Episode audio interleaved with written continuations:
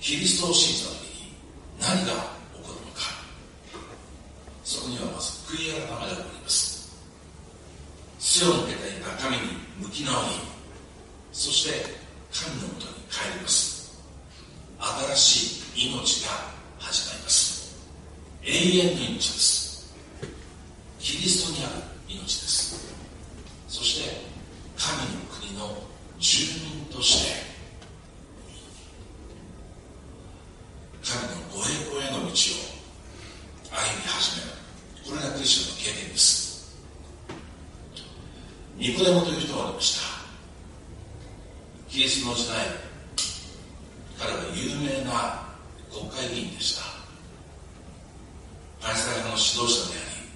人々からの尊敬を受けておりましたしかし新しく登場したナザレのイエスという若者の教えに彼は引きつけられました自分が知らない何かをこの人は知っている自分とは違う世界にこの人は生きているしかし長老である彼が若者のところに行って教えをこの人々になられるのはそれは恥ずかしいことでしたですからある夜まさに野因に乗して彼はイエスのもとに行きますそしてあなたのような素晴らしい教師は初めてだそう語り始めるんですがキリストはいきなり本題へと話題を変えていきますヨハネ福音書の3章の3節先ほど読んでいただいた御言葉を共に見ていきたいと思いますそして飛びながら読んでいきます3章の3節。イエスは答えて言われた。はっきり言っておく。人は新たに生まれなければ神の国を見ることはできない。だめだ。人は新しく生まれなければ神の国を見ることはできない。新しく生まれるということについて彼は知らないわけではありませんでした。違法人が神の国に住むためには彼らは新しく生まれなければならなかったんです。ところがもともと神の民として生まれたユダヤ人は新しく生まれるまでもなくすでに神の国に生きていると彼らは信じていましたなぜ自分が違法人のように新しく生まれなければならないのかこのユダヤ人がもう一回新しく生まれるとは一体どういうことなのかもうあらゆる疑問が彼の心に出てきますそれに対してキリストはどうさこう言われました。イエスはお答えになった。はっきり言っておく。誰でも水と霊とによって生まれなければ神の国に入ることはできない。肉から生まれたものは肉である。霊から生まれたものは霊である。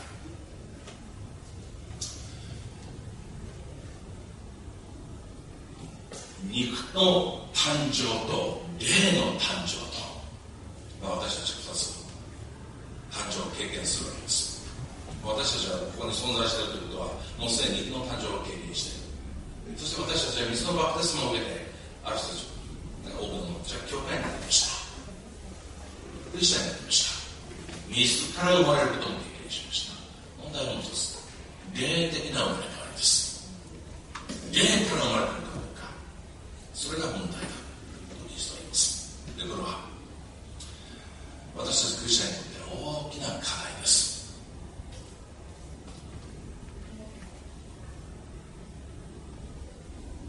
肉に生まれて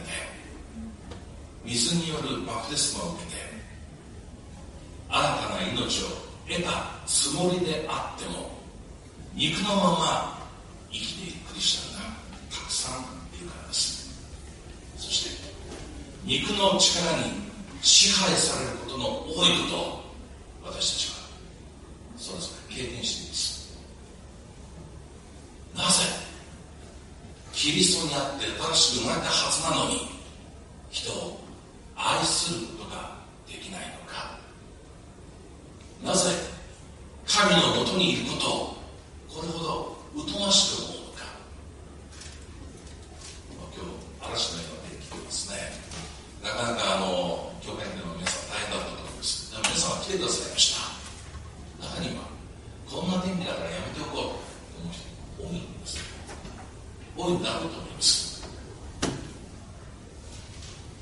より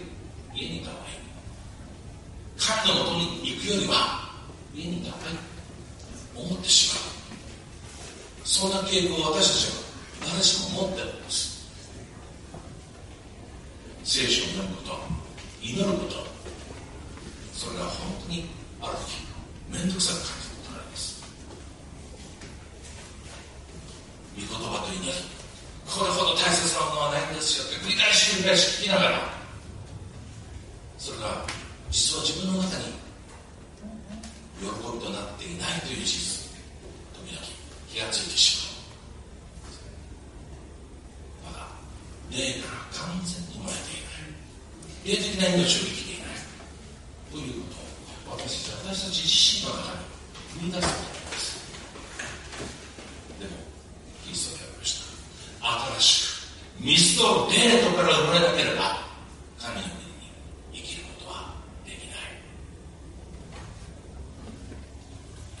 He's still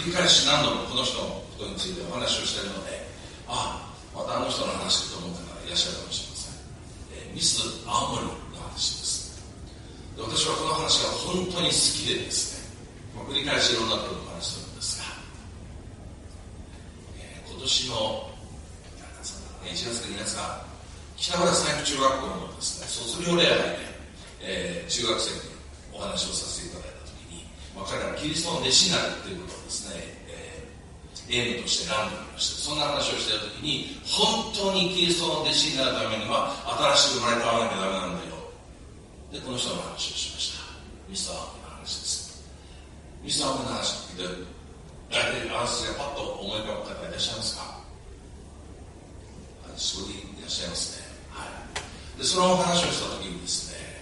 あの終わって堤先生が、えー、当時北川三ん学校校長をやっていて今新しい三角院中学校の副校長ですかね、えー、やってる堤裕次郎先生が私の声でやってきました。先生よく岩屋さんの話知ってますねっていうことなんです。えっしました？え何の話？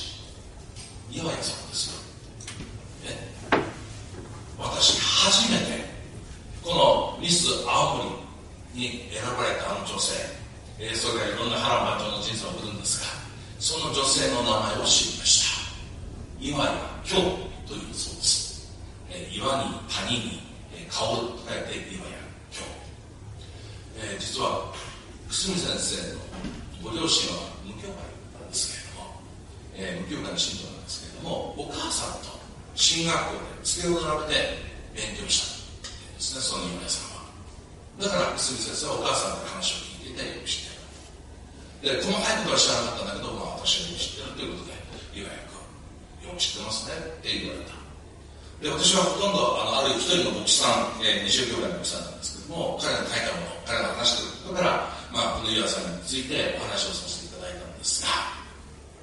実は、名前を知ってインターネットでこの人のことをググっておりましたら全く違うストーリーが出てきたんです。で今日初めてその私が最近初めて知ったこの井原さんのお話をさせていただきたい。今まで聞いていたのと若干違います、えー、60年以上前、まあ、1960年代ですね。彼女はもう少し50年から60年代、えー、彼女はミサモンに選ばれました。職場の友人に妬まれてその美しい顔に硫酸がかけられ彼女は東京の警察病院に入院します。もう1年半形成手術が残されていくんですが元の美しい顔取り戻すことができません。もう本当に絶望の入院生活が続いておりました。で一方友人は和歌山の女性刑務所に行くわけです。もうすぐ捕まって刑務所に入っていく。でその入院中のイラヤさんに非常に親切な人にも頼むしいわでした。若者は親切なんですけどもとりわけその人は特別に親切な方というふうに岩屋さんには思えたんです。奈良本さんという看護師さんだそうです。でこの奈良本さんがあまりにも親切なのである日岩屋さんがあなたはどうしてそんなに親切なんですか？と尋ねたそうです。そう聞かれて奈良本さんは私は職務上当たり前のことをやってるだけですよ。でも親切だと受け取られたら大変嬉しく思います。もしかしたら私が隣の富士見町教会に通っているからかもしれません。って言った彼女はクリスチャンだというから分かったんです。で今まで私が聞いてた話はもう彼女、えー、この岩屋さんは誰に誘われたわけでもなく勧められたわけでもなく教会の十字架を見て教会に行き始めたっていうふうに聞いてたんですけどそうじゃなくてこの奈良本さんをきっかけに彼女は教会に行き始めた富士見町教会非常に有名な日記の教会です、えー、東京の飯田橋にあります。で私も心に平安を得たいので教会に連れて行ってください。とお願いして教会に通い始めた、えー、そして入院中何ヶ月か教会に通ってたんですけれども退院の日が近づいてきた時にバプテスマを受けたい。洗礼を受けたいって申してたそうですそのことが牧師につながりました。その時の富士見町教会の牧師この、えー、私は今まで牧師さん牧師さんあの話を聞いてたんですが名前が分かりました。島村企画というこれまた有名な人気の牧師さんです。一時サインスに連載してましたですかね。下村企画先生ですね。まああのそれほど有名な先生だったんですけれども、えー、この先生のもとで聖書をそしてバプテスムの決心をした時にこの島村先生が彼女にこう尋ねたっています。あなたに聞いておきたいことが一つあります。あなたは今洗礼を受けてイエス様の弟子になろうとしています。そのイエス様は十字架の上で貼り付けになって殺されました。その時イエス様は自分を殺そうとしている人々のために祈られました。どうか彼らの罪を許してください。あなたはこのイエス様の弟子になるのですからあなたに硫酸をかけた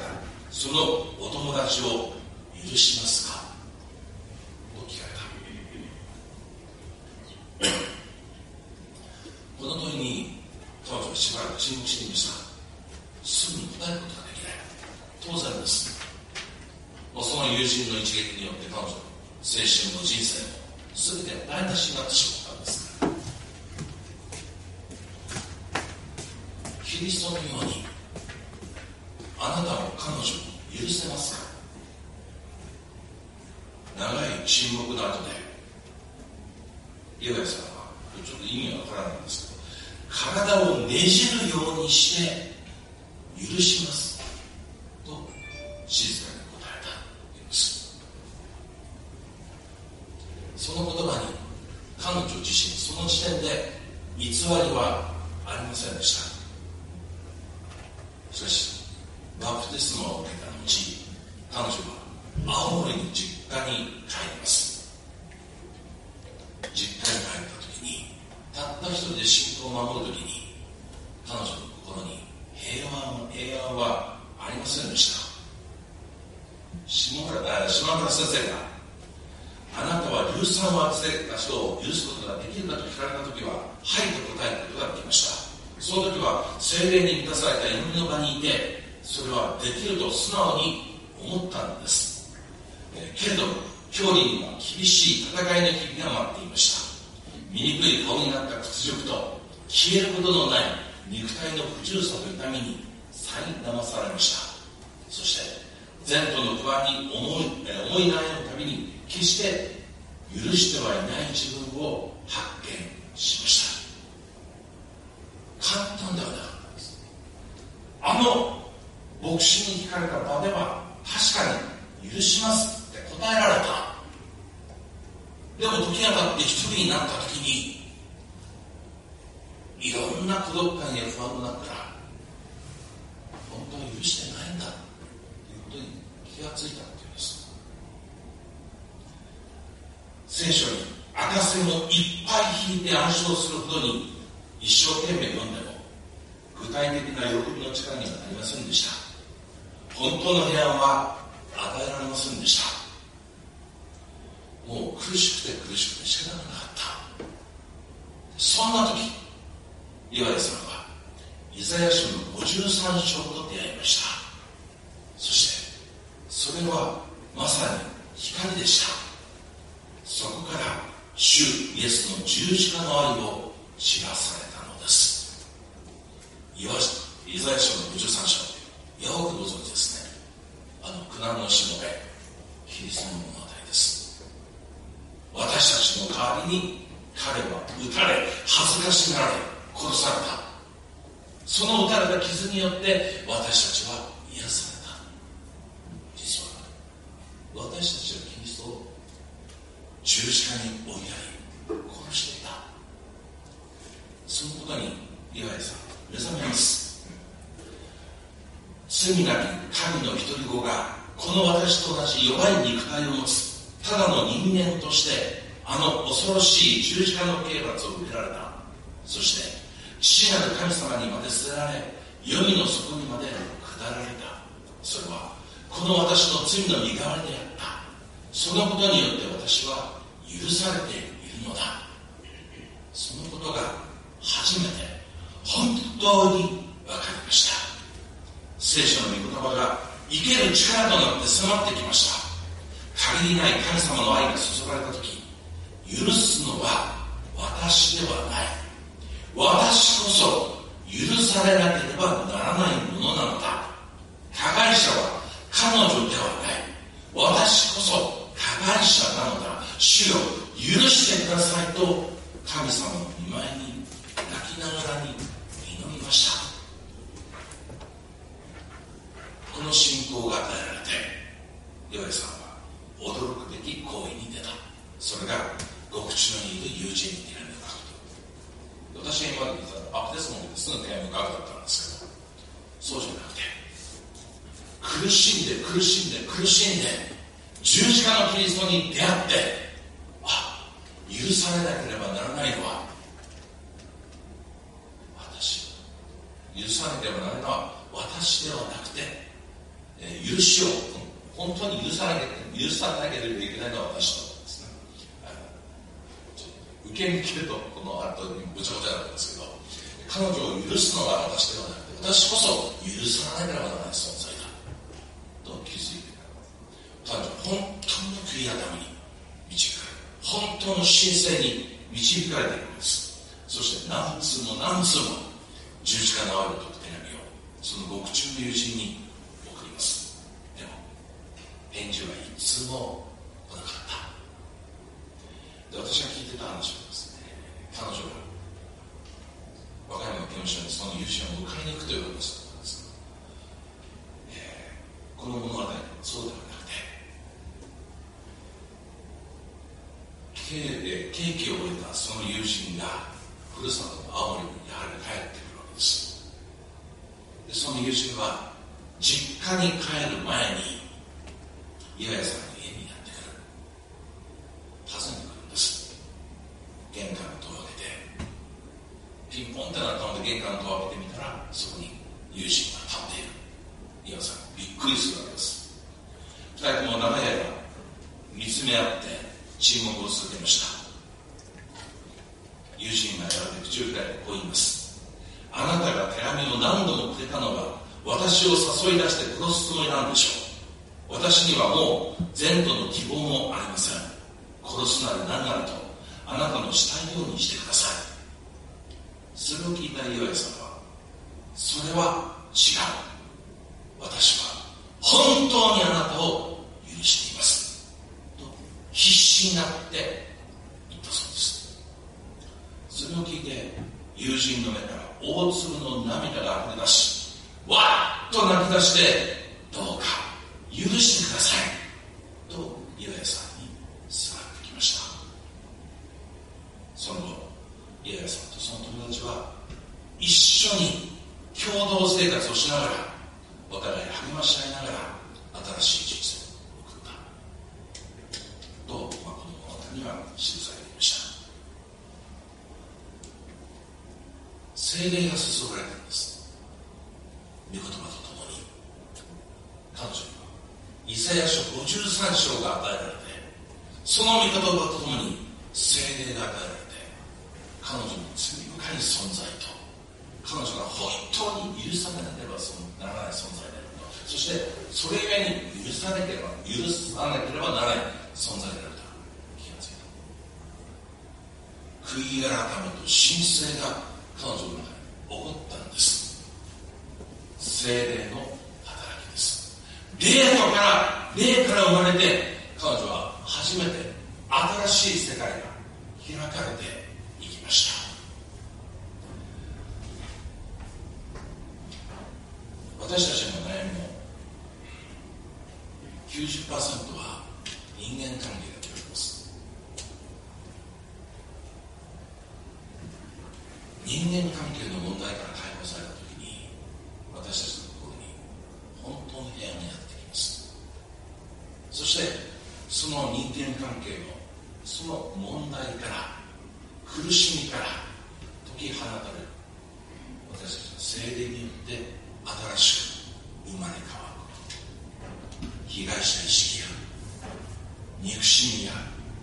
そして呪いから解き放たれて本当にその人をキリストのように見ることができる。キリストのように許すことができる。愛することができるその道は私たちが新しく生まれ変わること全てのクリスチャンこの新しく生まれた経験を必要としています実はこの岩屋さんの物語をですね、えー、私に語ってくれた方そしてまたその本で教えてくれたのはあの香川県の大和市にあります大和カルバリーチャペルの、えー、牧師をしております大川嗣道という先生なんですねでこの先生の本を通してまたこの先生の説教を通してまた個人的な真面目な中でこの人についてずっと聞いたんです若干事実とあの違っていたのかもしれませんで今日ですねご紹介したのはこれはあのやはり日本キリスト教団の茅ヶ崎慶泉教会の柏先生という方の説教からこの岩さんのそのあたりをお話しさせていただきました。初めて名前を知りました。初めて牧師さんのことを知りました、まあ、いろんなことを、知ることができた。で大川先生というですね先生はまあ元法律教団の牧師だったも、えー、教団を出て今、対立教会で大和カラバリ社というですね、教会の牧師をして。毎週日曜日に1000人の、えー、方々が礼拝に集まあ、日本の最も大きい教会の一つの牧師をしていらっしゃいます。で私はアメリカで何十年、30年ぐらい前になりますが、えー、牧師をしている時に、えー、知り合って、まあ、それからこう同じようなですね、あの、連れさせていただいて先生がいますが、で、カバリチャペルが今1000人毎週こう日曜日に礼拝に集まってくる教会になるには初めからそうだったわけではね初め彼女彼が赴任した時には230人の小さな教会だったんです。でそこで本当に一生懸命牧会をして伝道してその教会が75人に成長した。ところが75人から壁を越えることができず成長が止まってしまったっていうんです。で彼は高校受験に失敗して以来ずっと劣等感を持っていたそうです。私はダメな人間だ。能力のない人間だ。まあ牧師としても小さな教会を75人まで成長させることができてもそれ以上は無理なんだろう。で当時法律教会教団ですねお願いをして転勤させてください。小さな教会に転勤させてください。そうすればまた75人まで成長させることは私にもできますからという願いを出していたそうなんですが転勤の願いが叶えられませんでした。しかたなく祈りを変えたそうです。神様もし献金が許されないのならこの教会にリバイバルを起こしてください。そしてこの教会を大きく成長さすることができるように助けてください。と祈り続けた。祈り続けていたある日一つの御言葉が与えられて悔い改めを迫られたんです。それが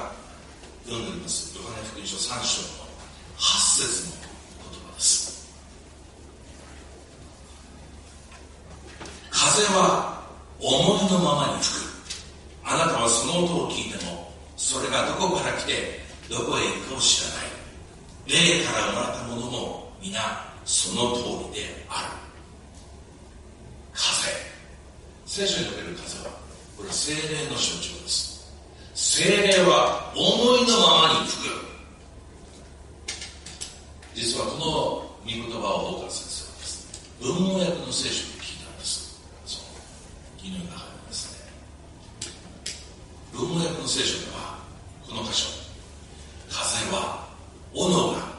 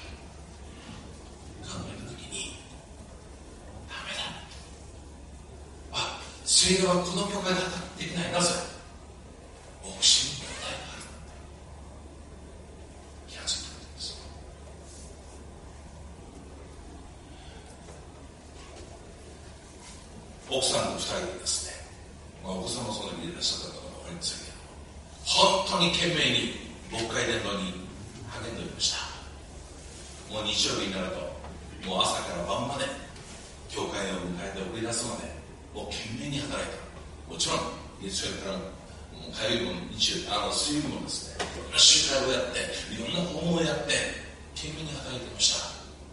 でもこの牧師がいる教会を青年は好まない。思った。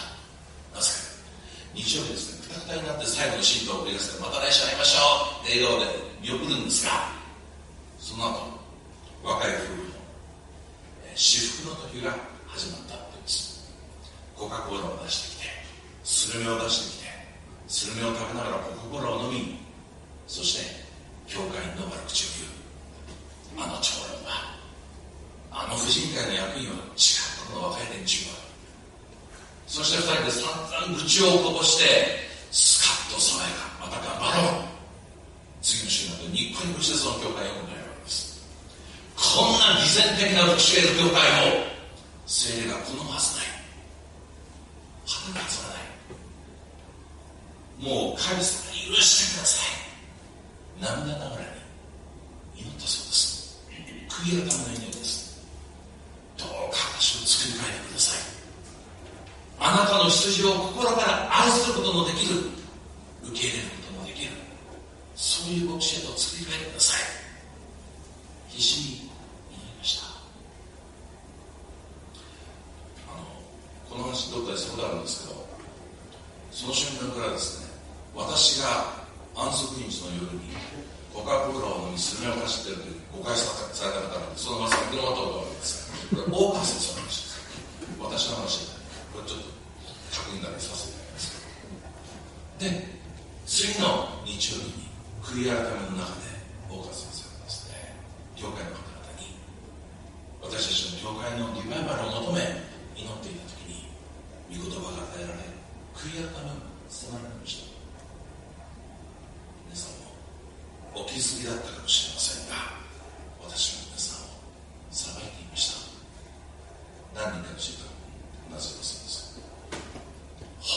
に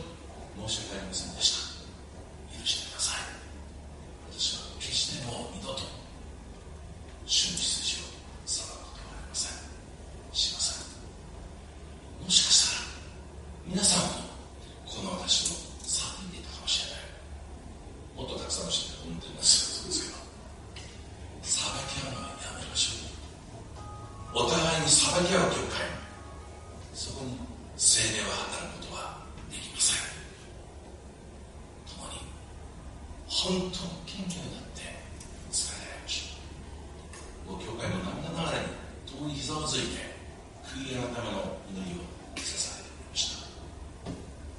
会が生まれ変わったんです。新しく生まれたんです。そしてその時から75人の壁が越えられてたくさんの人々が次から次へと教会に集うようになってきた。救われるようになってきた。教会はその使命を果たすことができた。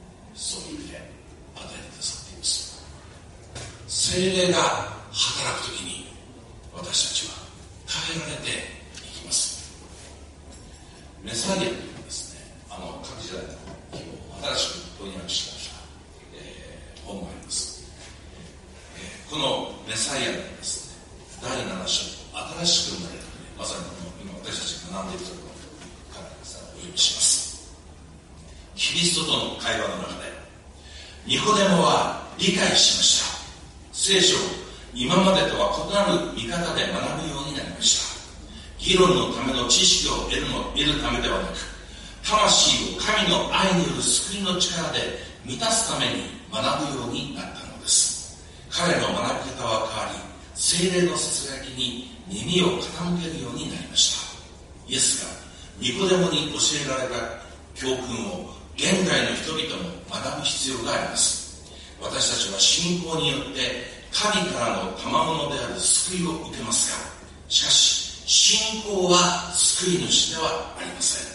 信仰が何かを与えてくれるわけではないのです。信仰とは私たちがイエスを捉えるための手段に過ぎません。イエスこそが救い主です。聖霊の助けなしに私たちは悔い改めることさえできません。許しも悔い改めもイエスから来るのです。それでは私たちはどうしたら救われるのでしょうか？十字架から輝き出す神の愛が私たちを神に引きつけます。私たちが抵抗さえしなければ十字架のもとに導かれ悔い改めイエスを十字架につけた罪の許しを求めるようになります。そうすれば私たちの思いや願いはイエスの身胸にかなうものとなります。私たちの心と思いはイエスの形に新しく作り変えられます。イエスは私たちの心の中で働かれ全てを支配されます。そして神の立法を私たちの心と思いに記されます。聖霊の働きに私たちが身を委ねた時にイエスが私たちの心の中で働いて私たち支配してくださるキリストに支配されれば永遠の命を今日祈りの中でいただきます。見事結ばれている者にはこの命があり神のことを結ばれていない人にはこの命が